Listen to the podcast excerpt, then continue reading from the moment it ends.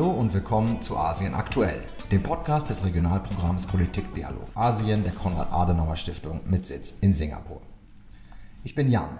Wie üblich melde ich mich äh, aus Singapur, diesmal allerdings ohne Alina, die selbst diese Woche in der Region unterwegs ist. Nichtsdestotrotz werden wir wieder spannende äh, Nachrichten und relevante Dinge aus der Region berichten. Dieses Mal habe ich Unterstützung von meiner Kastkollegin äh, Kim Karcher.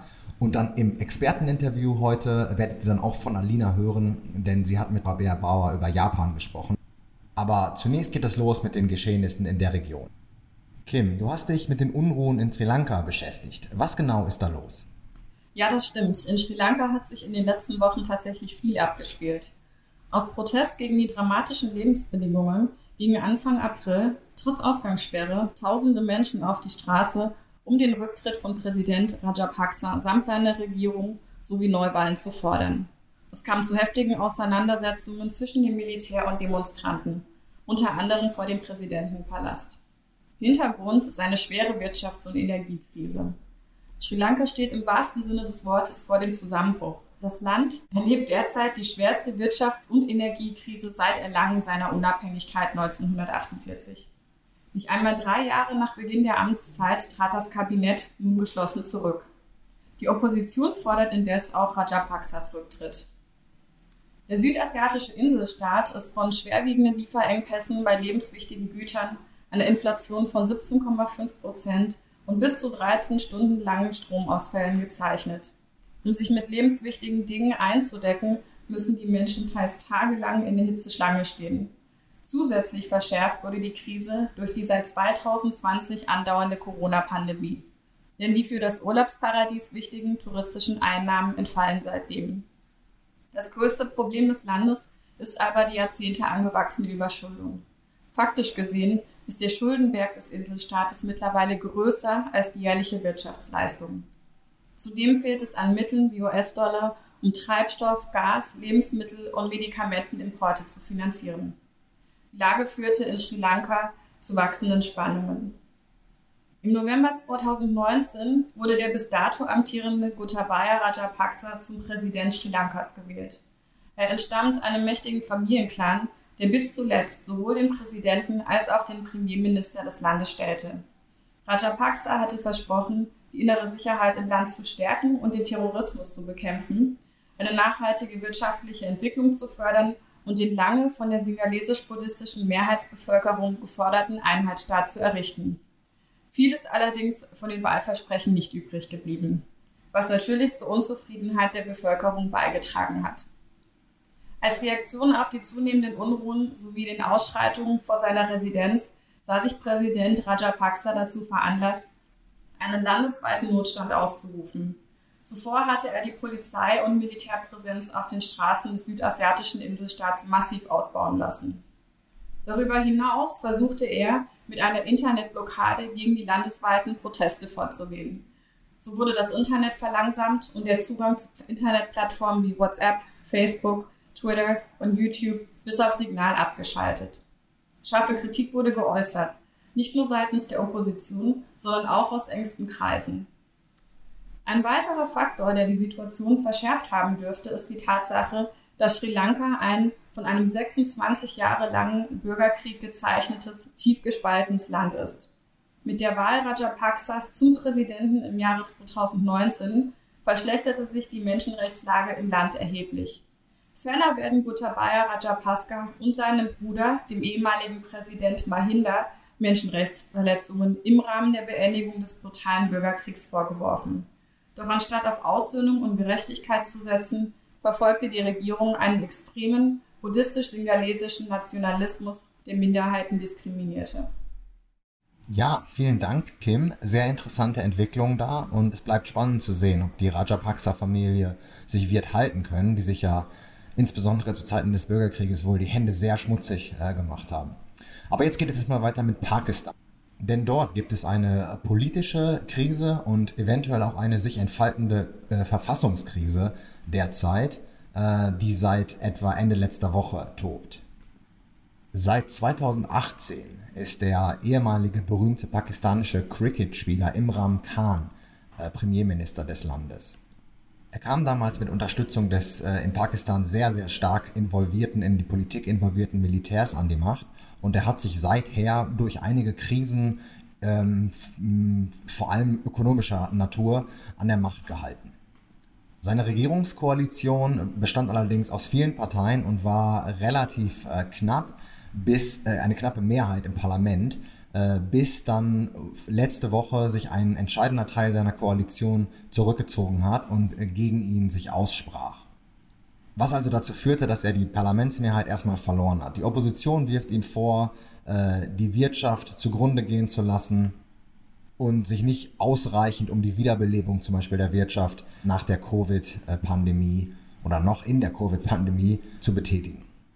Dann Ende letzter Woche, kurz nachdem er die Parlamentsmehrheit verloren hat, hat die Opposition äh, gefordert, dass es nun ein Misstrauensvotum im Parlament gegen ihn geben soll, äh, welches er auf jeden Fall verlieren werden würde, äh, denn er hat ja eben keine Mehrheit im Parlament mehr. Das Votum war dann angesetzt für vergangenen Sonntag und man hat, wie eben gesagt, damit gerechnet, dass er das verlieren wird. Was dann am Sonntag allerdings passierte, war, dass der stellvertretende Parlamentspräsident, der auch der gleichen Partei wie Imran Khan angehört, ähm, dieses Votum nicht hat zustande kommen lassen. Der Grund dafür war, dass er sich der Interpretation von Khan selbst angeschlossen hat dass äh, dieses Votum eigentlich nicht wirklich genuin aus der Opposition hervorgebracht worden wäre, sondern dass es eigentlich eine Verschwörung ausländischer Mächte, insbesondere der USA, ist, die sich gegen ihn verschwören und eben dieses Misstrauensvotum initiiert haben und äh, deswegen sei das nicht verfassungsmäßig, dieses Misstrauensvotum durchzuführen. Er oder auch der Parlamentspräsident haben jetzt nicht genauer erläutert, wie die USA oder andere ausländische Mächte das angestellt haben und die USA hat natürlich auch selbst das von sich gewiesen und gesagt, dass sie damit nicht, äh, nicht in, in Verbindung stünden. Die Opposition hat sich selbstredend fürchterlich aufgeregt und gesagt, dass das eigentlich einem Diktator gleichkäme, sich derartig einem Votum zu entziehen, was er ja auf jeden Fall hätte verlieren sollen und hat dann gleich beim höchsten äh, Gericht in Pakistan, also beim Supreme Court, äh, angeklagt. Dort soll man nun überprüfen, ob dieses äh, Nicht-Stattfinden des Misstrauensvotums verfassungsgemäß war oder eben nicht. Und die Anhörungen haben diese Woche begonnen. Das Ergebnis ist noch nicht klar, obwohl man gesagt hat, eigentlich sollte Anfang dieser Woche, vielleicht am Dienstag oder Mittwoch, äh, schon das Ergebnis äh, stehen. Allerdings hat man beim Supreme Court das erstmal noch äh, herausgezögert und gesagt, wir werden mit den Anhörungen noch weitermachen. Es gibt da also noch kein Ergebnis. Eine weitere Konsequenz äh, dieses Nicht-Stattfinden des Votums war, dass Imran Khan im Prinzip direkt, nachdem das gesagt wurde, wir lassen dieses Votum nicht stattfinden, eben aus den genannten Gründen, wurde auch gleich das Parlament komplett aufgelöst und auch das Kabinett. Pakistan steht jetzt also mit einer Übergangsregierung da und Beobachter machen sich Sorgen, dass das nicht gerade zur Stabilität äh, beiträgt. An dieser Stelle hat es letzte Nacht, kurz vor der Fertigstellung dieser Episode, ein Update gegeben. Und zwar haben sich die fünf Richter des Supreme Courts einstimmig dazu entschieden, dieses Misstrauens oder des Nicht-Stattfinden dieses Misstrauensvotums und die Auflösung des Parlaments, die darauf folgte, als nicht verfassungsmäßig zu erklären. Diese Entscheidung führt nun dazu, dass das jetzt von Imran Khan aufgelöste Parlament am Samstag wohl wieder zusammentreten muss und das Misstrauensvotum dann durchführen wird. Wir werden diese spannenden Entwicklungen weiter beobachten und werden abwarten müssen, ob Khan es schafft, sich gegen die Erwartungen der Opposition zu halten. Ein weiterer, vielleicht letzter sehr interessanter Punkt zu diesem Thema ist, dass Imran Khan, wie ich am Anfang gesagt hatte, ja mit der Unterstützung des Militärs an die Macht gekommen ist. Und jetzt gab es so ein bisschen das Gerücht, dass er so ein bisschen ähm, die Unterstützung verloren hat. Und das Militär ihn, man könnte fast sagen, absägen wollte. Und das hat es den vorherigen Premierministern in Pakistan auch schon mehrfach gegeben. Die sind dann aber in der Regel eigentlich still und leise gegangen und haben sich so ein bisschen gefügt. Aber mit dieser Aktion, die Imran Khan jetzt zusammen mit dem stellvertretenden Parlamentspräsidenten zum Beispiel gestartet hat, sieht, dass er durchaus eine Kampfansage an eventuell dann auch das Militär äh, gegeben hat obwohl nicht offiziell klar ist, ob das Militär ihn unterstützt oder nicht unterstützt. Denn offiziell ist das Militär natürlich nicht in die Politik verwickelt. Allerdings gibt es Grund, äh, an dieser offiziellen Aussage zu zweifeln. Gut, so viel erstmal zu den Nachrichten aus der Region. Wir verfolgen die Geschehnisse in Südasien, aber natürlich auch in Südostasien und Ostasien weiter. Und ihr könnt uns in der Zwischenzeit bei Facebook unter KASPDA oder auf unserer Webseite kas.de-politikdialog Asien folgen. Wir hören uns wie üblich wieder in zwei Wochen. Hier geht es nun weiter mit dem Interview dieser Woche, in dem, wie ich angesprochen habe, Alina mit Rabea Brauer spricht über Japan, die Herausforderungen, vor welchen das Land steht, sowie auch die sicherheitspolitischen Veränderungen, die dort wahrzunehmen sind im Lichte der Ukraine-Krise. Viel Spaß dabei, es lohnt sich.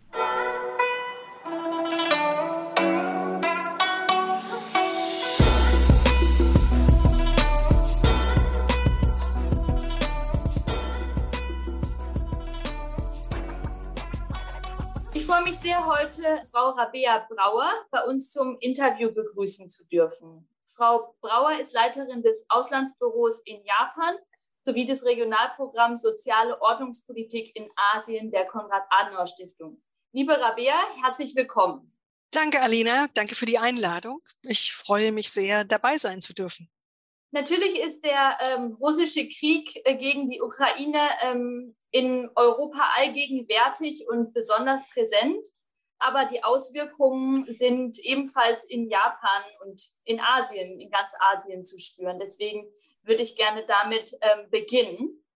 In Japan, wenn ich richtig informiert bin, ähm, besteht seit längerem diese Diskussion über die Abschaffung eines Artikels in der Verfassung, der ähm, den Einsatz des Militärs lediglich zu Verteidigungszwecken limitiert. Und ähm, dies wurde in Japan aufgrund ähm, der Verbrechen im Zweiten Weltkrieg durch die ähm, amerikanische Besatzung auferlegt. Gleichzeitig steigt der äh, Verteidigungsetat kontinuierlich und die Militärausgaben werden ausgebaut, beziehungsweise die Militärkapazitäten. In Deutschland hat der Krieg gegen die Ukraine ja auch zu einem starken Politikwechsel geführt und ähm, zu hohen Investitionen in die Bundeswehr. Wie würdest du das jetzt für Japan bewerten? Haben die jüngsten Entwicklungen dazu geführt, dass die Einstellung zu und vielleicht auch die Diskussion über die eigene Sicherheits- und Verteidigungspolitik neu gedacht wird? Es ist eine große Frage. Fangen wir mal ähm, bei den Bedrohungsszenarien an, die außerhalb der ähm, Aggression Russlands in der Ukraine liegen. Na, also China hat ja ein sehr assertives Verhalten seit Jahren ähm, in Indo-Pazifik. Ich erinnere an die Konflikte im südchinesischen und potenziell auch im ostchinesischen Meer. Das ist also das eine Szenario. Das andere ist Nordkorea. Na, jetzt äh, vor einigen Tagen äh, wurde die stärkste bis dato gesehene Rakete getestet, die auch in japanisches Wasser äh, fiel. Und äh, wir haben den Inselstreit um die Kyrillen mit Russland. Na, und beides sind ja, also alle drei sind potenzielle äh, Bedrohungsszenarien, auf die Japan sukzessive äh, reagieren muss. Ähm, eine Antwort ist die äh, Quad, eine andere Antwort, also das quadrilaterale äh, Sicherheitsbündnis, eine andere Antwort war von Abe begründet, der Free and Open Indo-Pazifik. So, das steht auf der einen Seite. Und diese Szenarien haben über die letzten Jahre hinweg natürlich dafür gesorgt, dass man sich um seine eigene Verteidigung Gedanken macht, um seine eigenen Verteidigungskapazitäten. Und losgetreten hat die intensiven Debatten darüber übrigens Trump weil er Japan in die Pflicht genommen hat, sich selbst zu verteidigen, aufzurüsten. Die USA sahen sich nicht mehr in der Lage, ähm, Weltpolizei zu spielen. Und das galt für Südkorea gleichermaßen wie für, ich erinnere an die THAAD-Debatte in Südkorea, die Raketenstationierung. Und das Gleiche galt auch äh, für Japan. Die USA hat also stetig angemahnt, den Verteidigungshaushalt zu erhöhen, der gar nicht so groß ist. Ähm, also die zwei Prozent, die, die NATO fordert, da sind wir nicht. Und die Selbstverteidigungsarmee, jetzt komme ich auf die eigentliche Frage, ist äh, tatsächlich eben nur für den äh, Verteidigungsfall gerüstet, aber eben nicht für Bündnisfälle oder für ganz und gar Angriffe. Ja, das sind also die Lehren aus dem Zweiten Weltkrieg. Die Bevölkerung steht dem der Änderung äh, dieses Artikel 9 sehr skeptisch gegenüber, weil man sich ja natürlich noch sehr gut an die eigenen Kriege erinnern kann, die Japan in seiner Geschichte geführt hat. Ähm, auf der anderen Seite glaubt man, wenn man äh, den Artikel so behält und als pazifistisches Volk ähm, sich präsentiert, man keine Konflikte hat. Aber dieser Traum ist ja ausgeträumt. Und mit der Ukraine, mit dem, äh, mit dem Krieg in der Ukraine auf russischer Seite, also durch Russland, ist äh, Japan auch ein Stück weit aufgewacht. Und der bedeutet eigentlich eine Zäsur. Und wir haben sehr intensive Debatten über die Verteidigungsfähigkeit ähm, von Japan, weil nicht nur in der Ukraine der Krieg gerade tobt, was sehr genau beobachtet wird. Und Japan ist ja auch ein, ist ja sofort den Sanktionen beigesprungen und äh, hat Gelder und äh, Equipment geliefert. Russland bringt auch seine Kriegsschiffe hier in Stellung. Ja, also die sind nördlich von Hokkaido, werden sie im Wochentakt gesehen. Es gibt Manöver. Und auch Nordkorea ist gerade sehr beschäftigt mit seinen äh, Raketentests. Und all das ist natürlich eine sehr, sehr aktuelle und, und ungesunde äh, Mischung für Japan, auf die sie im Zweifel nicht reagieren können. Also es ist ganz klar, wenn man diese Szenarien durchspielt, und das tun ja die Experten, das tut die Regierung, unterm Strich kann, könnte sich Japan nicht verteidigen. Das heißt, jetzt im Jahr 22 äh, muss man sich seiner verteidigungspolitischen Ziele sehr genau bewusst werden. Man muss sich seiner Kapazitäten sehr genau bewusst werden. Man muss äh, die äh, Kampfflugzeuge, Kriegsschiffe, U-Boote schlichtweg mal durchzählen. Ähm, und Japan äh, im Zuge dessen. Also es geht also nicht nur um die inländische Bestandsaufnahme und Aufrüstung, sondern es geht auch darum zu prüfen, ähm, welche Verteidigungsbündnisse kann man in der Region aufmachen? Und da geht der Blick ganz klar nach Australien, USA, Frankreich und äh, Großbritannien, um jetzt mal europäische oder Länder Europas zu nennen. Also die Debatte wird gerade wieder um den Artikel wird äh, geführt und mein Gefühl ist es, dass ähm, hier auch ein Umdenken in der Bevölkerung stattfindet, weil man, weil auch die Menschen sich bedroht fühlen. Und da, um es nochmal zu sagen, war der Angriff aus dem Nichts heraus auf die Ukraine eine klare Zäsur. Vielen Dank, Rabea. Du hast schon auf etwas hingedauert, was sozusagen sonst meine nächste Frage gewesen wäre, und zwar die regionale Sicherheitsarchitektur, die sowieso schon sehr, sehr fragil ist. Können wir mit, mit japanischen Entscheidungen, was die Aufrüstung in gewisser Weise ähm, angeht, in Zukunft rechnen? Und ähm, wie denkst du, wird es von den Nachbarn aufgenommen? Also du hattest zum Beispiel Australien gerade erwähnt, aber es gibt ja auch Indien. Im Quadrilateral Security Dialog bisher ja sehr zurückhaltend gegenüber dem russischen Angriffskrieg in der Ukraine geäußert hat. Äh, was ist da deine Einschätzung so für die regionale Sicherheit oder hat das jetzt erstmal konkret keine Auswirkungen? Naja, aufrüsten ist ein großes Wort. Ne? Also es geht darum, dass man ähm, Waffensysteme ähm, erneuert, neu anschafft, dass man autark reagieren kann, was das Potenzial, was das Marinepotenzial betrifft. Ne? Und ähm, wo auch ganz klar noch Defizite sind, ist im Cyberbereich. Cyber Warfare ne, ist ja ein, ein ganz wichtiges Schlagwort, äh, wenn wir über China und Russland reden. Also da hat Japan auf jeden Fall Nachholbedarf. Und das ist aber inländisch. Also das merkt man außen nicht.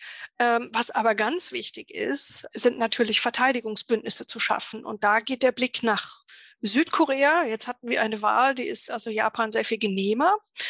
Und äh, die Entspannungszeichen aus Seoul gehen ja ganz klar in Richtung Tokio. Das wurde hier sehr dankbar aufgenommen. Das ist zum Beispiel ein, ähm, eine Kooperation, die wir überhaupt noch nicht haben. So ein Blind Spot in der Region, die also von Trump, von Biden, von Obama mantraartig angemahnt wurde. Man hätte also gerne beide Länder on, äh, an Bord und äh, die USA hat sich ja immer wieder bereit erklärt, da zu vermitteln. Ich glaube, da kommt auch aufgrund der genannten Bedrohungsszenarien sehr viel Bewegung rein, so dass man vielleicht Geheimschutzabkommen jetzt endlich abschließen kann und gemeinsame Militärübungen wieder durchführen kann. Das ist ja ganz wichtig, um auf sich, um auf die Aggression, die von westlicher Seite, also China, ähm, Russland kommen, reagieren zu können. Ja, und es, äh, innerhalb der Quad wurde man etwas vorsichtiger. Das ist also kein reines Militärbündnis. Äh, da ging es ja immer um die Frage, wie weit will man China verprellen? Ja, wie weit will man China reizen? Jetzt hat man mit Indien einen traditionell sehr zaghaften Partner. Ja, also die Verbindungen nach China sind äh, genauso eng wie nach Russland. Da spielt natürlich noch viel mehr die Rolle. Kann man sich wirtschaftlich äh, in eine Sackgasse manövrieren? Und äh, wer steht eigentlich zu Indien? Was bedeutet Indien für die Länder? Das ist ja auch für Indien lange nicht geklärt, wie die EU äh, sich engagieren will, wie sich die Quad äh, hinsichtlich Indien engagieren will. Es ist ja eine sehr volatile Situation gerade. Für Japan ist ganz klar, das strategischste Ziel ist eigentlich, dass man eine friedliche Koexistenz mit China erreichen will. Ja, das schwebt so allen drüber. Und natürlich passt auch Japan auf, dass keine Diskussionen angestoßen werden, die zu Konflikten führen. Und ähm, ich weiß nicht, ob du darauf hinaus wolltest, auf die Stationierung der Atomwaffen. Das wird ja, ist von Abe angestoßen worden, diese Diskussion. Soll man, soll man nicht? Gehören sie zum Verteidigungsfall? Äh, braucht Japan Atomwaffen, um als Atommacht aufzutreten, um weniger ähm, angegriffen zu werden? Das ist ja die ewige Debatte, die wir erleben. Und da ist die ganz klare Antwort nein, weil man auch befürchtet, ne, dass man man hier in Asien ein Wettrüsten lostreten würde. Und laut Japan, und das ist eine richtige Meinung, gibt es in Asien ohnehin schon zu viele Atommächte. Und Japan ist ja einer der, der Kämpfer an der vordersten Front für komplette Abrüstung. Also man würde seinen eigenen Zielen da mächtig im Weg stehen und wahrscheinlich, die Lesart ist sicherlich korrekt, mehr Irritation hervorrufen, als man eigentlich ähm, sonst hätte. Sehr, sehr spannend. Ähm, ich glaube, wir könnten jetzt noch einige Zeit weiter über die spannende Sicherheitslage oder auch angespannte Sicherheitslage äh, rund um Japan sprechen. Allerdings würde ich gerne jetzt den Blick auf Japans gesellschafts- und wirtschaftspolitische Herausforderungen wenden. Für den Beobachter ergeben sich dort doch einige ähm, ja, äh, Parallelen zu Deutschland, also ein demografischer Wandel, traditionelle Gesellschaftsstrukturen und auch ein Wohlstand, der zunehmend unter Druck gerät und die technologische Innovationsfähigkeit stagniert. Was unternimmt denn die japanische Regierung und gegebenenfalls auch der Privatsektor, um eben diese Alterung der Arbeitnehmerschaft aufzufangen? Denn Japan ist ja das älteste Land auf der Welt. Das ähm, ist eine sehr spannende, beinahe destruktive Entwicklung, der auch Japan nicht mehr sehr ähm, entspannt entgegensieht. Die Zahlen sind wirklich beängstigend, die so vorliegen. Also nur mal ein paar zu nennen. Japan bräuchte 6,74 Millionen zusätzliche Arbeiter, sprich Arbeitsmigranten, um sein Wirtschaftswachstum von 1,24 Prozent bis 2040 zu halten. Ja, das ist also überhaupt nicht denkbar äh, dieser Zuzug von ähm, Arbeitsmigranten. Da trifft die Realität auf sehr viel Zaghaftigkeit, Angst und ähm, Resistenz. Ja, die Wirtschaft möchte etwas anderes als die eigene Bevölkerung, der wahrscheinlich die Folgen noch gar nicht so bewusst sind. Und ähm, bei einer Publikation neulich habe ich das benannt wie conveniently dying out. Ja, so man, man stirbt lieber aus, als sich den Folgen des Bevölkerungsschwundes zu stellen. Das ist eine sehr alarmierende ähm, Entwicklung für die Volkswirtschaft. Japan rutscht ja stetig immer weiter nach unten. Also wir sind jetzt auf Platz fünf oder so im Innovationsindex. Also es ist so das, das letzte Land der führenden asiatischen Staaten, also hinter Taiwan, Hongkong, Singapur, China. Und äh, es ist auch lange nicht mehr die stärkste Volkswirtschaft. Jetzt ist nur noch die drittstärkste und irgendwie ist es eigentlich schon wieder äh, schon die viertstärkste. Ja, also die Zahlen sprechen da wirklich sehr für sich.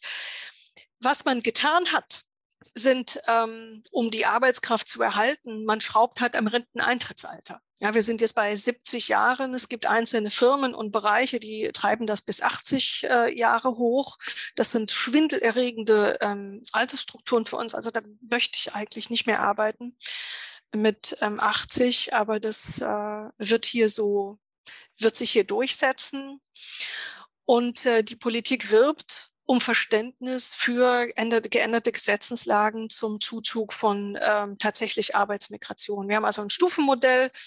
Äh, es gibt so die, die technischen Interns, die dürfen für ein Jahr bleiben. Äh, bei guter Führung dürfen sie es auch, darf man es auf drei Jahre verlängern. Leider Gottes müssen sie alle nach fünf Jahren gehen. Also sie müssen mit Japanischkenntnissen einreisen. Sie sind angelernt. Sie machen ihre Arbeit gut und dann verliert man die, diese Arbeitskräfte wieder. Und das erkennen viele Firmen als ein toxischen Zustand, weil sie immer wieder neu rekrutieren. Was man damit natürlich verhindern will, ist Familiennachzug und keiner darf sich allzu bequem machen. Ja, die, äh, man möchte das Land wieder entkernen sozusagen von den Arbeitsmigrationen, aber die Wirtschaft ist ja so abhängig, dass man in den nächsten Jahren da wirklich einen Kompromiss finden muss. Ähm, ob wir wirklich von den 6,74 Millionen Arbeiterzuzug reden, das glaube ich nicht, aber irgendwo in der Mitte wird man sich treffen müssen, weil schon die Servicebereiche ganz stark in ausländischer Hand liegen oder halt in der Robotik. Also es gibt Hotels, Restaurants und so weiter, da sieht man keinen Menschen mehr, aber ich meine, Innovation und Robotik gehen ja nur so weit. Man muss sich auch äh, überlegen, Roboter verdienen ja kein Geld. Die haben natürlich, kreieren sie keine Kosten, aber sie zahlen auch nicht in Sozialsysteme ein. Und irgendwann, ähm, auch das ist ausgerechnet, geht diese Rechnung nicht mehr auf siehst du selber, ne? Also es ist schwierig, ähm, eine Volkswirtschaft am Laufen zu halten mit ähm, technischen Innovationen. Es braucht mhm. auch ähm, die Menschen. Stichwort Menschen. Ähm, für diesen ja bevorstehenden Wandel, du hast gerade schon angesprochen, dass eben die Gesellschaft einem Zuzug von anderen Nationalitäten nicht sehr offen gegenübersteht müsste auch, was das angeht und generell auch, was Gesellschaftsstrukturen mit Blick auf Hierarchie und patriarchale äh, Strukturen, ja, ein Umdenken stattfinden, müssen diese Strukturen aufgebrochen werden, um diesem, dieser Abwärtsspirale sozusagen entgegenzuwirken. Also es geht nicht nur um die Arbeits, äh, um das Renteneintrittsalter, es geht auch nicht nur um die, ähm, die Arbeitsmigration, es geht auch um das eigene Frauenbild. Wir ähm, haben eine geringfügige Beschäftigung für Frauen und wenn sie arbeiten, sind sie in Teilzeitmodellen, weil es sich mit Familien und tradierten Familienbildern nicht anders vereinbaren lässt. Wir haben natürlich auch sehr viele Single-Haushalte, die, die, die höchste Anzahl weltweit, weil sich Frauen gar nicht mehr in dieses Muster pressen lassen wollen. Ja, also in, im Moment ist es noch der, die Entscheidung zwischen Arbeit oder Familie. Und äh, damit geht Japan natürlich ein unglaublich hohes Potenzial an ähm, Arbeitskräften verloren, weil sie ihre eigenen Frauen nicht in Lohn und Brot bringen und übrigens in, in gleiche Lohn und gleiches Brot. Die Frauen haben sehr viel schlechtere Bedingungen, äh, was Karrieremöglichkeiten, Lohnstrukturen betrifft. Das ist ein weltweites Problem, aber in Japan eben sehr deutlich sichtbar. Und es fehlt demzufolge auch äh, an Betreuungsmöglichkeiten für Kinder. Also als Familie mit beiden arbeitenden Eltern, äh, das ist ein, ein schwerer Kampf, der mit nicht nur mit finanziellen Nachteilen und logistischen Nachteilen besetzt ist, sondern eben auch nicht, noch nicht zum guten Ton gehört. Ja, man, man hat eben auch diesen Gruppenzwang, gesellschaftlichen Zwang, dem man Genüge tun muss, den elterlichen Zwang. Da ist viel im Umbruch. Da hat Covid auch ein Stück weit geholfen, weil es Frauen unabhängiger gemacht hat. Durch Homeoffice ist man flexibler. Ja, ähm, das ist eine spannende Entwicklung, die Japan in den nächsten 10, 15 Jahren durchmachen wird. Und äh, es wird ihnen gar nichts anderes übrig bleiben, als äh, moderner zu sein. Auf der anderen Seite muss man sich natürlich fragen, wollen die, wollen die Frauen das überhaupt? Wollen die Frauen diesen Rollenwechsel? Noch sind es nicht allzu viele, was man eigentlich sehen kann an diesem einfachen Fakt ähm, dieser äh, Nachnamendiskussion, ja, wie unabhängig sollen, wollen Frauen sein? Äh, sollen sie ihren eigenen Nachnamen nach der Eheschließung weitertragen oder den des Mannes? Und da haben sich äh, die Mehrheit der Frauen komplett dagegen entschieden. Ähm, solange die sich natürlich alle noch damit arrangieren, gepresst halt auch in dieses Rollenbild, in diese tradierten Normen, ähm, Solange wird sich da nur sehr wenig bewegen. Aber wir sehen in Politik, wir sehen bei NGOs, wir sehen in der universitären Bildung, wir sehen da schon Umbrüche passieren, wenn auch langsam. Und mit Blick auf die letzten zwei, drei Punkte, die wir angesprochen haben, ähm, gibt es deiner Meinung nach Anknüpfungspunkte für Deutschland mit Blick auf die eigene Zukunft? Also jetzt Stichwort demografischer Wandel, sieht man vielleicht in Japan auch, was uns sozusagen drohen könnte. Auch wenn wir natürlich, was Migration angeht, schon sehr, sehr viel offener sind. Aber gibt es da so Takeaways, wo Deutschland vielleicht genau darauf achten könnte, wie sich das in der nächsten Zeit entwickelt zumindest. Ich glaube, die Frage ist ganz spannend umzudrehen, was Japan von uns lernen kann. Und das ist ganz klar diese Integrationsmodelle. Ja, da äh, machen wir sehr viel Werbung für, dass so ein Land durchaus weiter bestehen kann, wenn es äh, integriert und fördert. Da Deutschland eine relativ ausgewogene Wachstumsspirale hat, kann man von Japan vielleicht nur sich das Rentenmodell anschauen, ja, die, die Staffelung oder aber die technologischen Entwicklungen, um die Servicebereiche, wo es auch bei uns an Arbeitskräften fehlt, abzupolstern. Also da gibt es in Japan durchaus spannende Lösungen, die ähm, auch für Kommunen, das haben wir erlebt äh, in den Delegationsreisen, durchaus interessant sind. Liebe Rabea, vielen Dank. Zum Abschluss würde ich dir gerne noch eine persönliche Frage stellen. Was schätzt du denn an Japan besonders? Gibt es eine spezielle Lebensart oder ein Lieblingsgericht, Musik, ähm, was du besonders gerne magst und was du noch mit unseren Zuhörerinnen und Zuhörern teilen kannst?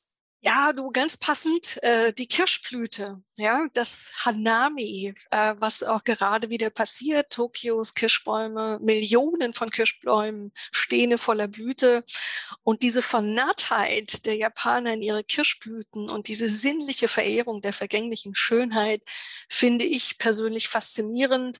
Und wenn ich doch noch eins nennen darf, ähm, was das ganze Jahr über äh, zu machen ist. Das sind natürlich die heißen Quellen, die Onsen. Das ist ein, eine Lebensqualität, die Japan sich hier geschaffen, erhalten hat, äh, die seinesgleichen sucht. Die Kirschblüte ist auch in Singapur äh, heiß äh, begehrt. Im Gardens by the Bay Gewächshaus gibt es im Moment eine Kirschblütenausstellung. Aber ich bin mir sicher, das kommt nicht an das Original in, in Japan ran. Vielen Dank. Damit sind wir am Ende des heutigen Interviews angekommen. Danke, Alena. War mir eine Freude.